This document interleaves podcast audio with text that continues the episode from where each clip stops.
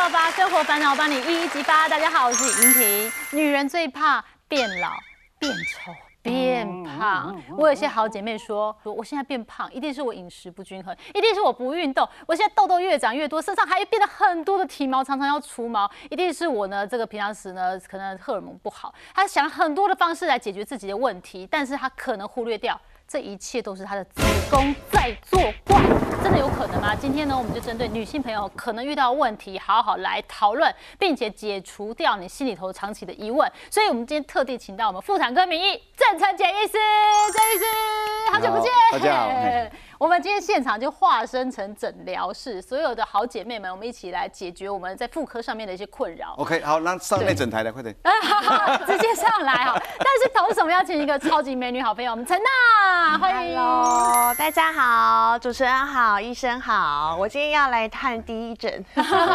今天挂号了是不是？对，我先挂号。因为其实我们身上有很多的状况，我们常常哦搞不清楚，都真的以为是因为我们的生活习惯不对，或者是以为我们自己。平常是作息不好啊，反正是很多很多原因造成的。那像陈娜你自己哦挂第一诊哦，你身上有什么样的状况吗？我从国高中开始，我国中晚经嘛，国三来的，然后高中的时候大概半年。两个月季经哇，高中生的时候很开心，就想说没来不会痛啊，同学们痛的要死，送上救护车我都不用，而且卫生棉还很省，对，少花一些零用钱。是，所以那个时候我就去检查，就一般的那个妇产科，还是地方上最有名的那一种啊。进去的时候，医生就没有特别做呃太多检查，然后就说哦没关系，你就是之后你想生小孩，你有任何妇科的状况，你再来找我。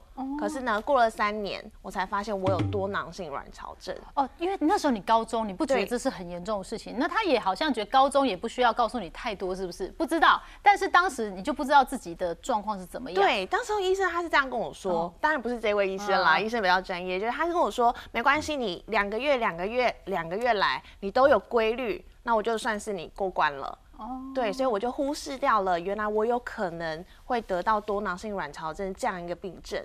当我知道的时候，真的是晴天霹雳。但是所谓的多囊性卵巢哦，它是什么？我们可能要稍微认识一下啊。这意思，多囊性卵巢会有什么样的症状呢？多囊性卵巢，诶，最常见的症状就是肥胖，大概有超过一半的人是胖，而且所谓胖就是 BMI 超过二十七的，超过二十四叫做体重。过重嘛，二十七以上就叫肥胖了。他们很多人甚至 BMI 超过三十以上，就是那个那个身体质量指数哈，远超过一般人。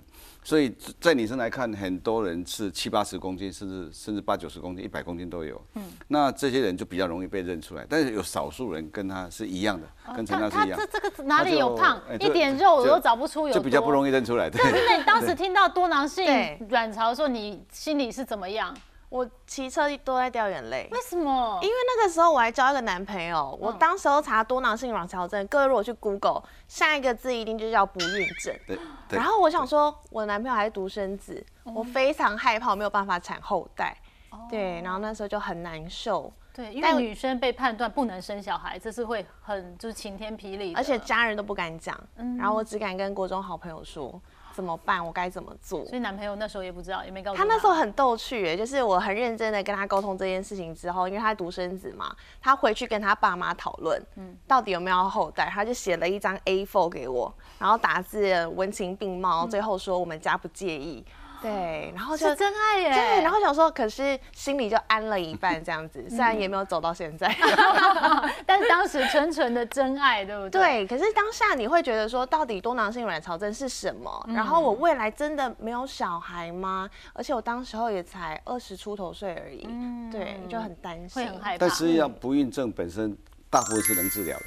都可以治疗的，所以多囊性卵巢不孕也是可以治疗的。哦，所谓多囊就是说，它卵巢会变得比较大，因为里面一大堆的小卵泡，大概都小于一点一公分以下，嗯，不会长到一点五、二点零公分，然后排掉排卵，它没有办法长大。嗯，那他们一那些卵就是因为雄性素过多造成的，就是胰岛素阻抗，就是身体对胰岛素产生一个不敏感的现象，然后造成，所以他们血糖上也有问题，胰岛素。阻抗造成体内那个卵巢制造过多的雄性素，会让这个卵泡都小小颗的长不大，然后就一大堆都都长不大，就就就困难。本来我们如果长大，下个月排掉排掉，它都不排掉的啊，都在里面就一大堆都不长大的小朋友一堆了哈。那这些雄性素多了以后，造成你的痘痘长多痘痘，脸上痘痘，那体毛增加，就是会出现男性特征，就是会心里蛮蛮烦的。有有些人真的是一看就满脸豆花的，那有些人比较少，但是多多多多少都会出现呐。所以说卵巢结构异常，就是它整个会变大，然后变成一大堆的那个那个什么，就是小卵泡的。所以它的那个在超音波上面看是是卵巢大大的，然后比那个小卵泡一堆，但是那个你的那个症状呢，大部分都是肥胖，然后月经久久来一次，我们称为稀发性月经，就是可能两个月、三个月、半年，很久才来一次。那也有少数人他一个半月就来一次，就他就不会注意到，就发现哎、好像还要慢慢几天，慢几天。最后后来发现，如果他有机会量技术体温，我记得是不是你也有量有过技术体温表？哦？对，我陈大真的很认真的记录哎，因为那个是看一下他的技术体温真的，我的这个体温算是大家看到应该会蛮惊讶，嗯，因为各位可以看到，我从那个每个月的经期的记录，从一百零四年十二月三十到隔到下一次，我就拖了至少两个月。哇，对，这两个月我都没有来月经，嗯。然后就算月经来，也没有特别的不舒服。嗯对，然后医生当时候就跟我说，哇，你要去买妇女体温计，嗯每天早上起来，你都要在你起床之前睁开眼睛，第一件事情去量妇女体温，然后每天都要去做这样的记录。医生，我这样子的量表还 OK 吗是算是蛮典型的各位多看一下哈囊性吗，？可以一看就知道，这是月经期嘛。嗯，月经期应该是低温，前面应该有十四天的高温，对它没有，没有，所以这是这不是一个排卵后的现象，排卵后应该高温期会有半个月，最少要十二天，正常要十四天，十二到十四天就是。说排卵我们量到温度本来就应该要高一些，排卵之后应该高温，说这段就不对了，因为它月月经前的十四天是没有一堆高温期，所以这是一个异常的现象。所以是她月经有来呀，可是不代表哦，对有，月经有来不一定有排卵，对，有很多无卵性的月经，哦，月经真的吗很很？我以为月经来了就代表她在排卵，排卵才会有红红的东西没有没有出来。，月经只是因为没有着床而已，没有子宫里面没有受精卵着床，它就会排掉。排掉哦因为因为因为子宫内膜每一个月都在准备要铺洗床，嗯。等待新人来住，但是没有新人来，他就很伤心的把它排掉，就流出红红的血出来，就月经，然后哦。它跟排卵是没有相相关性。嗯，了解。那您刚刚有提到说卵巢的结构异常，陈娜，你那时候有去照卵巢超音波吧？有有照超音波，然后照下来的时候，就是因为你对于这些结果会很忐忑，嗯然后我才发现到说我的左卵跟我的右卵的体积是完全不同的。哦，真的，我的右卵是我左卵的一倍大，我不知道医生那个单位应该要叫什么。我的右卵的单位是二十，然后左卵是十左右，对，然后就必须要定期的去做呃，追应该不。止哦。对，哎，不不止，它那二十是毫米啊，嗯通常这个可以到三四十毫米，那么大，嗯那么大。如果二十是正常，正常是二十，如果十大概更年期到了，所以你可能记忆有有有一点失误。那个多囊性卵巢的卵巢比一般人还要大，嗯，那一般一般人大概都是三十左右，就三公分、两公分是很常见的了。那多囊性卵巢的人常常超过三点五、四四公分，常常是这样子。所以其实就是那个时候的卵巢应该是，他是说两侧是落差比较大，对，有些人只有单侧，对，比较明显；有那单些人双侧。侧的这样的原因是什么？一样啊，它也是多囊性卵巢啊，嗯有说不定另外一侧也快要形成了，下次就会发现两侧了，有一天就发现两侧都你不有了。要吓他。所以他两边都会一样大，这样对于我未来是不是当然大大就代表说我越不可能排卵，或者是越不果大大了，然后里面都是小卵泡，那就是不会长大的啊，这是不会长大的。嗯对，可是我们不要把多囊性卵巢当做是一个不治之症哦可以治疗演艺圈有对几个朋友，像小甜甜，对好像小珍，哈，他们其实都是都，那也确实看到呃体重上面明显的一个变化。对。然后，但是他们现在还是碎当当的哈，也很健康，它是可以治疗，那要怎么治疗？可以治疗，就是说第一个减重很重要，嗯，因为体重越胖的人，因为我常常说大家去这个几乎是代谢症候群的一部分一样，就代谢症候群知道我们这个卵巢妇科部分形成一个。表现出来是多囊性卵巢，是肥胖，是这些那个胰岛素的问题，什么这些哈。那这些问题呢，我们怎么解决它？我们通常诶、很多人诶、吃那个排卵药，嗯，我是不太赞成，嗯，因为排卵药本身，我是建议什么人用呢？要怀孕的人用。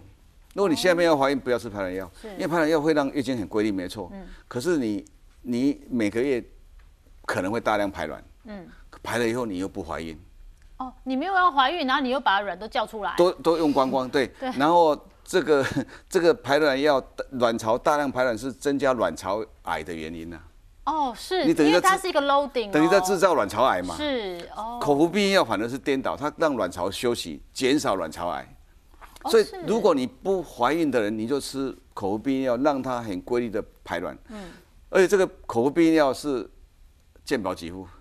哦避孕药一般健保都不给付，但这个药就是给付。为什么？它的整它的使用的适应症叫做治疗多囊性卵巢，还有那个痘痘，哦，它会消除痘痘。所以你可能看皮肤科门诊，他发现可能是啊他们常常叫他们来看妇产科，哦。说你要不要去去妇产科所以看一下。可能就。口服避孕药来治疗你对。脸上的满脸痘，痘痘。不是青春期，也不是荷尔蒙，对。主要是因为你多囊性对卵巢。，所以说，假设你能够这样这样处理的话，哦，就是说在还没有要怀孕的时候用这个口服避孕药，它会每个月就规律的二十八天来一次，嗯。然后等你想怀孕的时候，你可能吃排卵药让它排卵，啊就怀孕。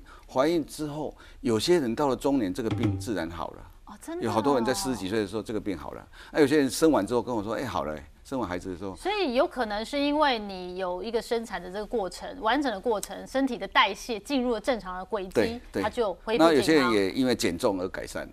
哦，对，所以这个是这是一个减重是非常重要的。是，可是你看像陈娜这样子嗯啊，非典型的病患哦，因为我们看到很多人都是体重大量的增加，他是天生就这样。你有胖过吗？那时候确诊没有哎哦没有，没有他就从头到尾这样。可是因为我也有吓到，我有发现多囊性卵巢据说会肥胖，所以我因为最近这个病灶，我会比较小心小心，所以心态上的建立，你就会促使你说，你可能每个礼拜至少要运动两次，或者跳一些有氧。但是我还蛮特别的是，我基本上不管是看诊间或大医院，医生都没有要我吃药，嗯很奇怪。因为你他只有跟我你可能月经说你要怀孕不是太久来，我，对，你不如果如果是三个月以上来一次，我建议还是吃药，三个月、三个月、六个月调得近一因为如果三个月、四个月、六个月才来一次的，是我们说的季经啦、半年经甚至年经，这种以后容易长子宫内膜癌。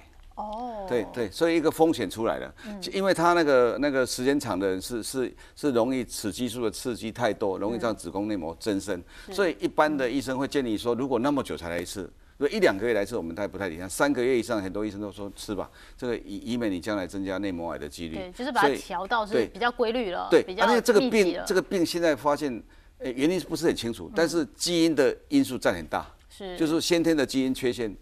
我们每个人都有一些缺陷嘛，那你的缺陷刚好在这里对，就会就发生这个病。所以你这样说起来，就是说，第一个就是不要让自己太肥胖，因为一肥胖就更容易促成多囊性卵巢更严重，对而它更严重，它又让你更胖，对就是一种生生不息的概念。恶性循环所以就是如果你真的是多囊性的呃卵巢的话，你嗯更要注意自己的体重。对。然后口服避孕药这件事情，建议就是如果你的经期真的是拉太长，三个月。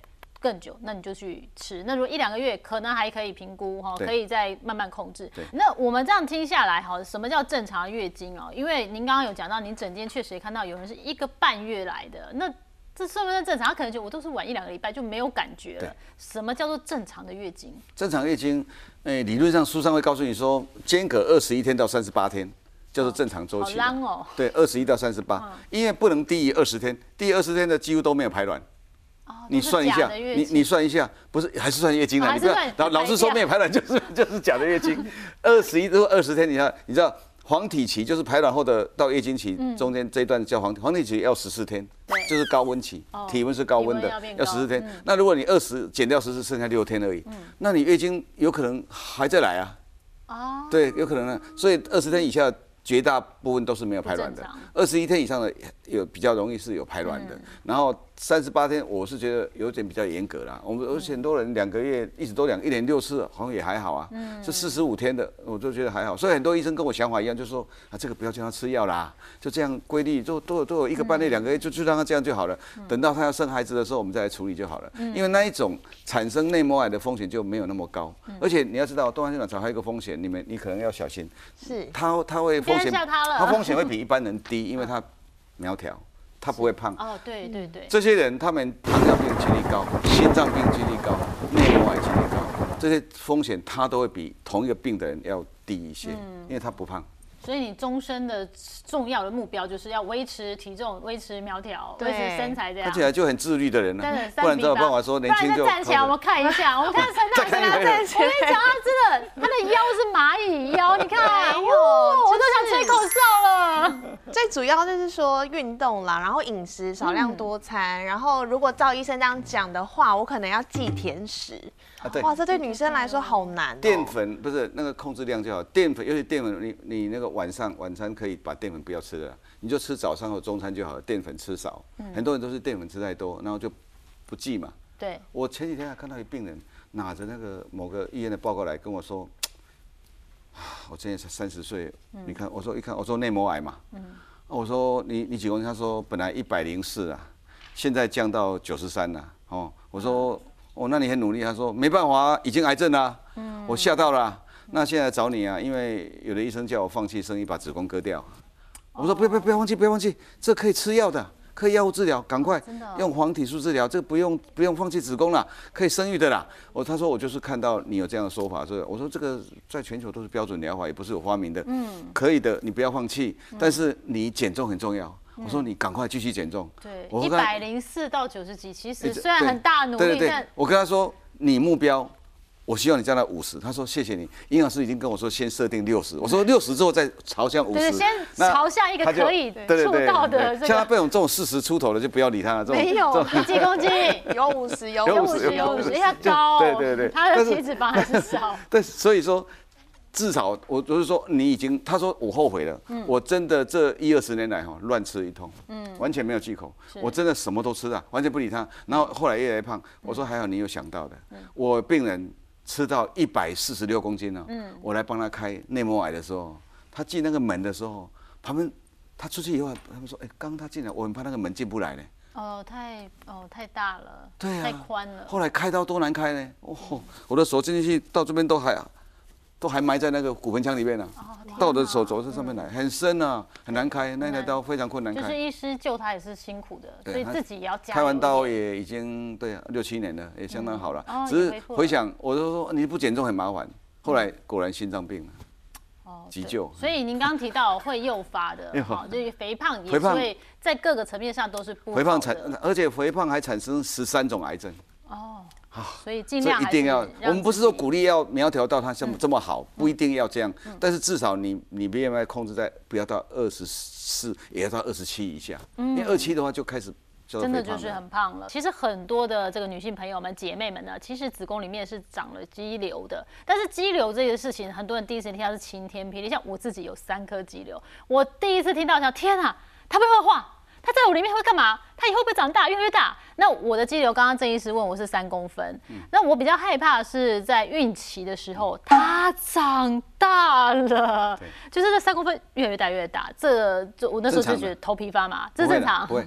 怀孕期间它至少体重那个体积大概增加百分之五十左右，但是产后它会再恢复原状。对对，差不多到六公分是有的，不要不要担心了不要担心有可是你看在照超音波的时候，看到这么大一个人，就觉得，呜、真的是会怕怕。最怕的是他，你会怕他影响胎儿啦，哦，但绝大部分都不会，是是是，陈娜自己就没有子宫肌瘤，我没有子宫肌瘤，还没有长。嘿这样是吗？好害怕哦我们女生长的几率很高很高吗？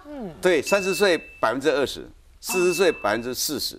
哦，所以所以是这样倍增的、哦。四十趴的人已经涨了，四十岁的人反正一十个就有四个人都涨了。对涨了但是不是说每个人都需要处理的，嗯但是涨了以后你就要去追踪他嘛，就要去小心他。哦还有一些症状看是不是他造成的。对，因为陈娜的朋友好像就有长蛮多，我认识至少七八位。哦对，然后个案来说的话，可能年轻人他想说三公分、四公分，跟主持人一样，他就是弃之不顾，正常生活，与之共存。嗯然后呢，有一些是为了生小孩，他共存了七年，他还是生得出来。嗯但是有一些到了五十岁之后，可能医生就建议他说：“哦，把子宫拿掉。”那拿掉子宫不是拿掉肌瘤因为他的肌瘤大到必须拿掉。然后我听到我就非常害怕，因为就是可能再过二十年，我可能会面临到同样的情况，所以也蛮想知道说子宫肌瘤究竟要怎么样处理。就是确实医师有些会建议说，现阶段好像不需要处理，它也没有一直在变大，何必为难自己，对不对？对对没错那我知道的是，有些人他是长子宫肌瘤，可是他后来回头照又好像没找到，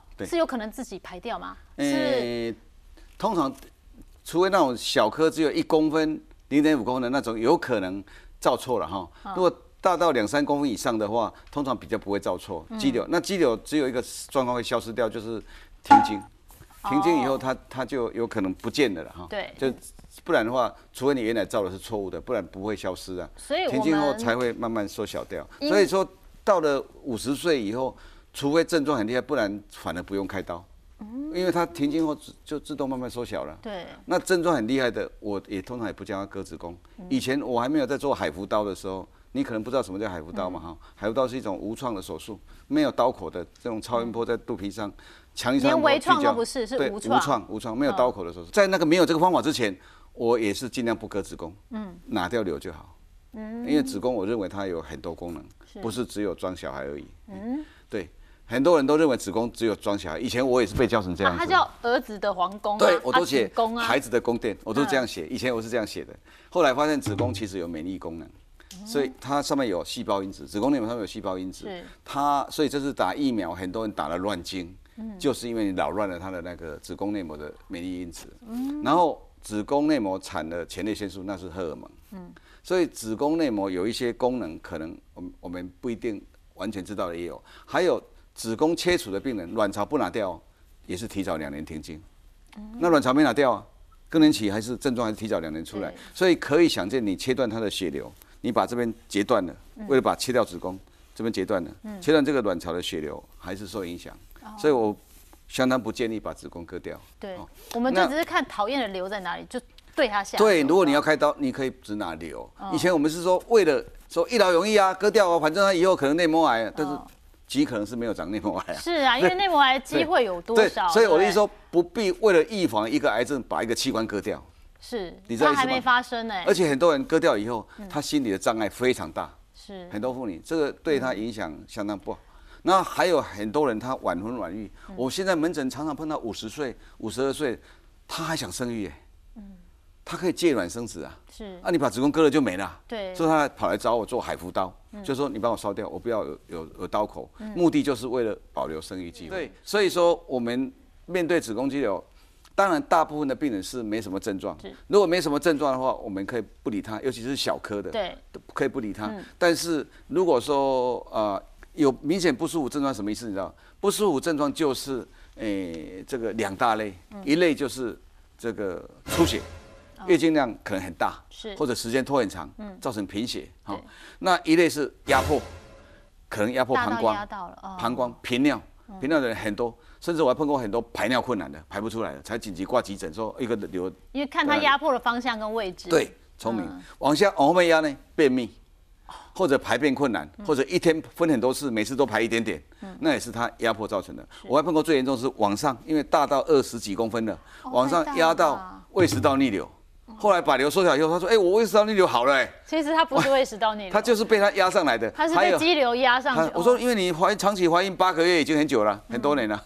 因为真的一个胎儿大，一个头我还碰过这样哦。三四十公分的，哇，这么很惊人大，呼吸困难才来找我、啊。嗯所以这两类的症状哈，就压迫症状跟出血症状哈，嗯这两个是最容易说告诉你说你应该处理的，对，你应该处理的那他会。剧痛吗？因为我有朋友他是跑操场跑三天的时候，嗯发现肚子非常痛，然后他就送医，才知道自己有子宫肌瘤。那我们就要先看看子宫肌瘤它通常的位置在哪里，大概有八成是在肌肉层里面，嗯，叫肌壁内的肌瘤哈。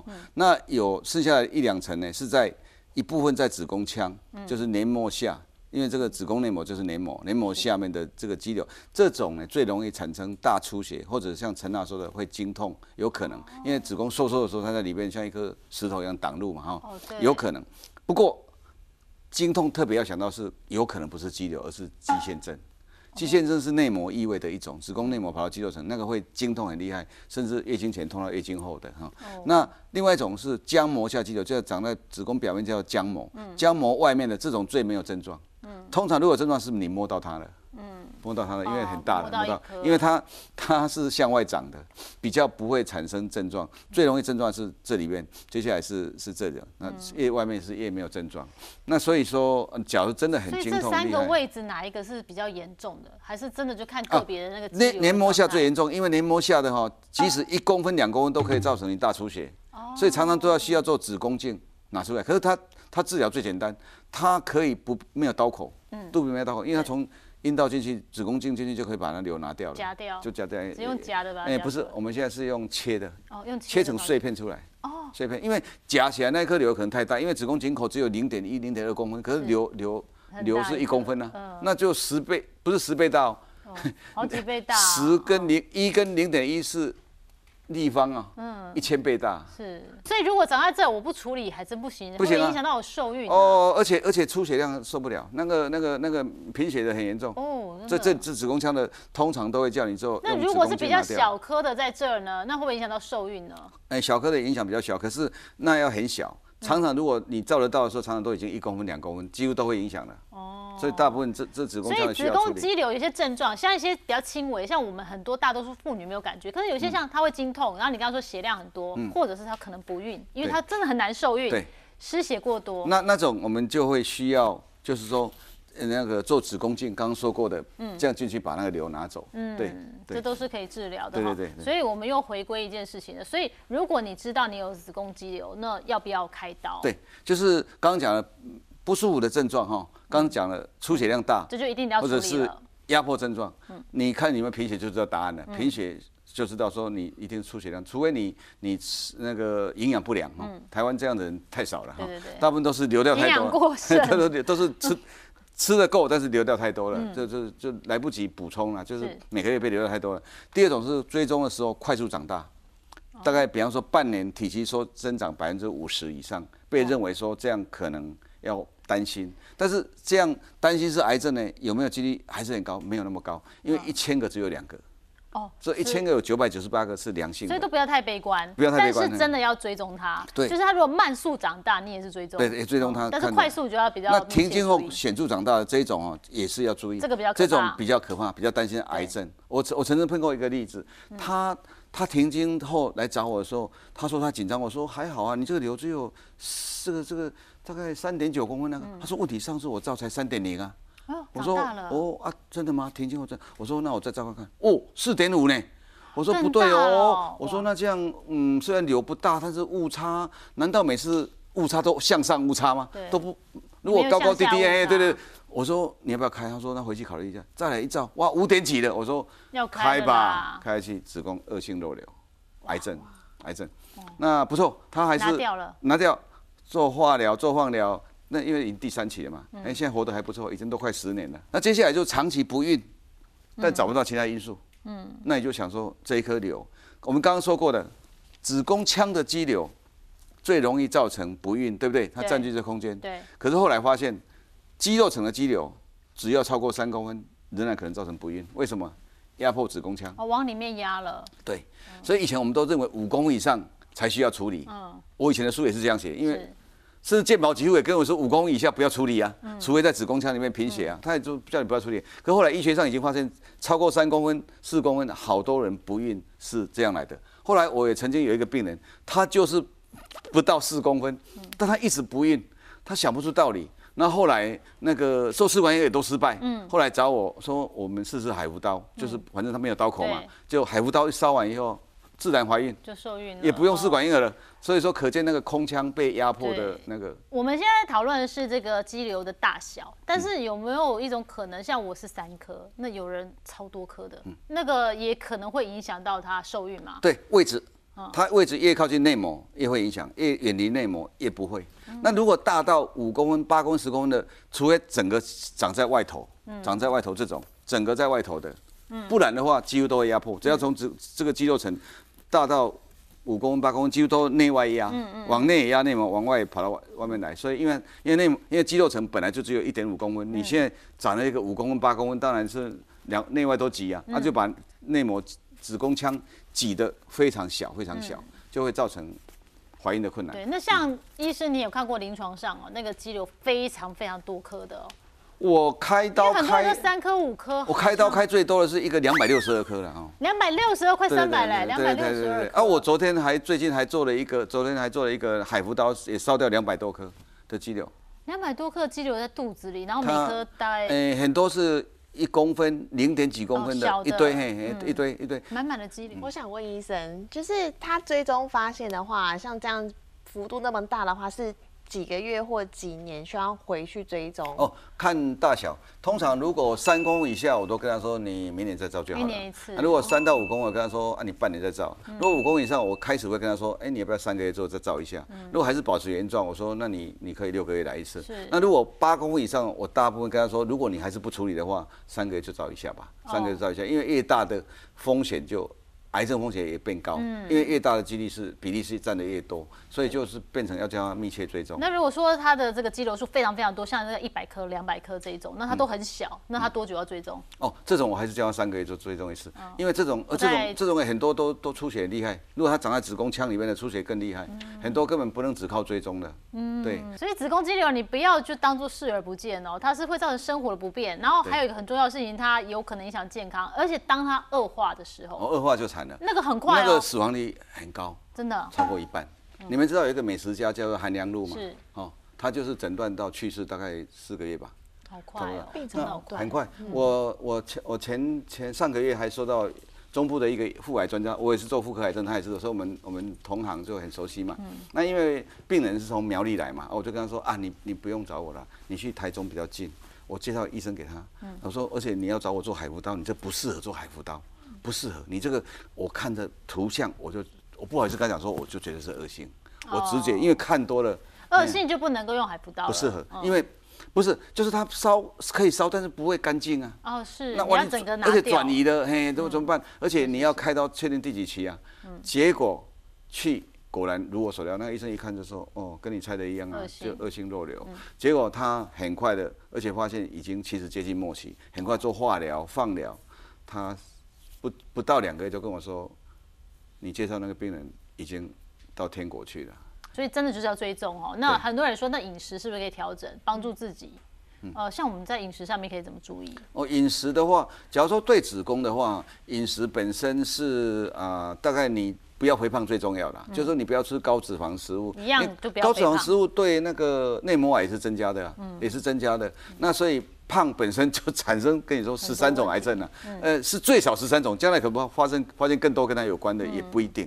那乳癌也一样，它也是增加的。所以饮食最重要是这个。至于说很多人担心那个呃豆浆，嗯山药这些东西哈、有它影响是是有限的，嗯因为你很难叫你，比方说，请你每天吃一吃一公斤的山药，连续吃三百六十五天，你会不会愿意？不会嘛，你不会 做嘛对，而且豆浆的含量其实没有想象中那么高。嗯。我以前算过了哈，一天要喝一万 CC 的豆浆哦，才有办法像一颗的保健品的雌激素，雌激素的量，那保健品又不及一颗药丸的五三分之一、五分之一，它呢，所以药丸最厉害了。是。那所以有有子宫肌瘤的人吃荷尔蒙，吃更年期荷尔蒙是不太妥当，那或者吃避孕药是不太妥当，因为它荷尔蒙量太高，是容易让它长大。